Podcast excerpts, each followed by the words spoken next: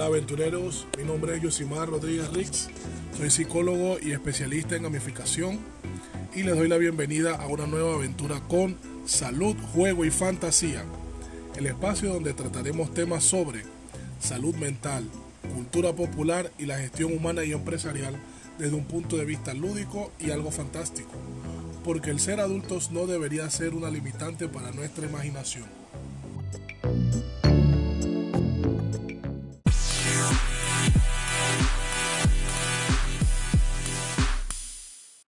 Muy buenos días a todos, bienvenidos a su podcast Salud, Juego y Fantasía. El día de hoy hablaremos sobre los KPI o Key Performance Indicators y su importancia en la motivación laboral.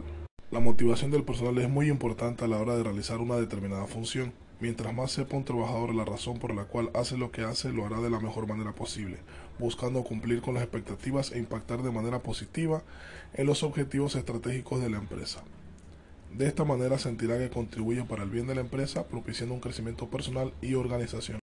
Cuando hablamos de KPIs, hablamos de los indicadores de gestión que nos permitirán medir si una empresa, unidad de trabajo, proyecto o personas están alcanzando sus metas y objetivos estratégicos.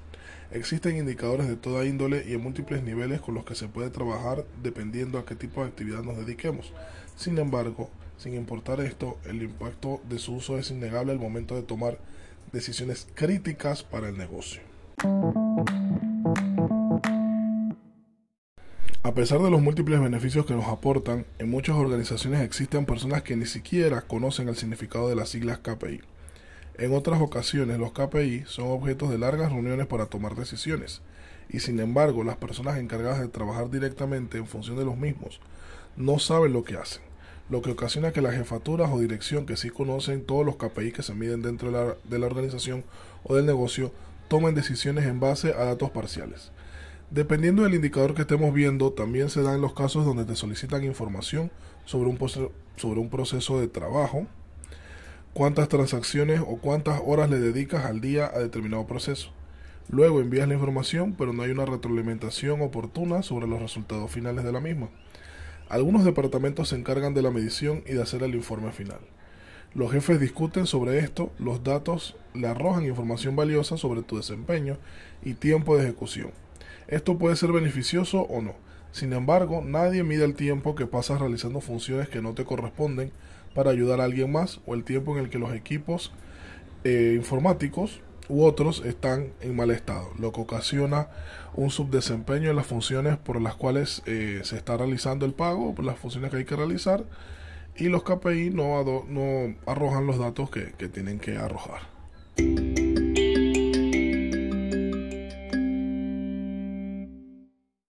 Si bien es cierto que no todo el mundo puede saber todo sobre la organización, sería de vital importancia que las personas o trabajadores estuvieran enterados de algunos de los puntos que los involucran.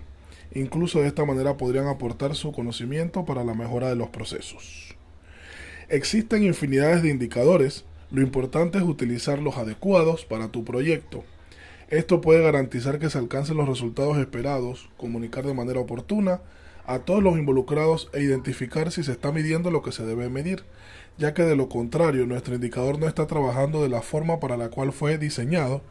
y esto último también en algunos casos podría ayudar a tomar en consideración otros elementos que no se estuvieran evaluando. Y si estos fueran los casos se deben hacer las correcciones necesarias para poder que el indicador evalúe o mida lo que estamos buscando y crear un nuevo indicador para todos aquellos sesgos o aquella falta de información que teníamos previamente y que este indicador estaba mostrándonos y que se transforme en un nuevo indicador para la gestión y mayor productividad de nuestras organizaciones. Como aporte final y para cerrar el capítulo de hoy, queremos recalcar la importancia de la comunicación en los procesos de medición con el personal, ya que si no comunicamos oportunamente a nuestro personal, o a la dirección sobre los KPIs, si los mismos están midiendo lo que debe medir, ¿de qué va a servir que se midan las cosas si al final el personal no sabe qué está haciendo mal o qué está haciendo bien? No le va a meter empeño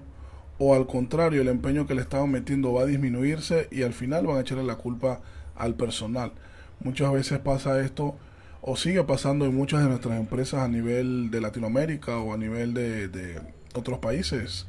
como Estados Unidos, países en Europa, en Asia o en alguna otra región más remota que no conozcamos, ocurren este tipo de situaciones, se cambia el personal, hay un alto índice de rotación, que incluso esto también puede ser un, un KPI muy importante para medir, hay altos índices de rotación, de ausentismo, y siguen votando y contratando y contratando gente y al final no saben por qué y no se dan cuenta que es que la falta de comunicación con las partes, eh, con las organizaciones más bajas de la, de la empresa,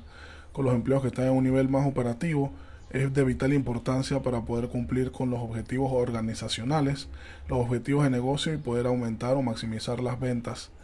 Así que con esto me despido y saludos a todos los aventureros que nos han escuchado hasta el final. Cuídense y éxitos.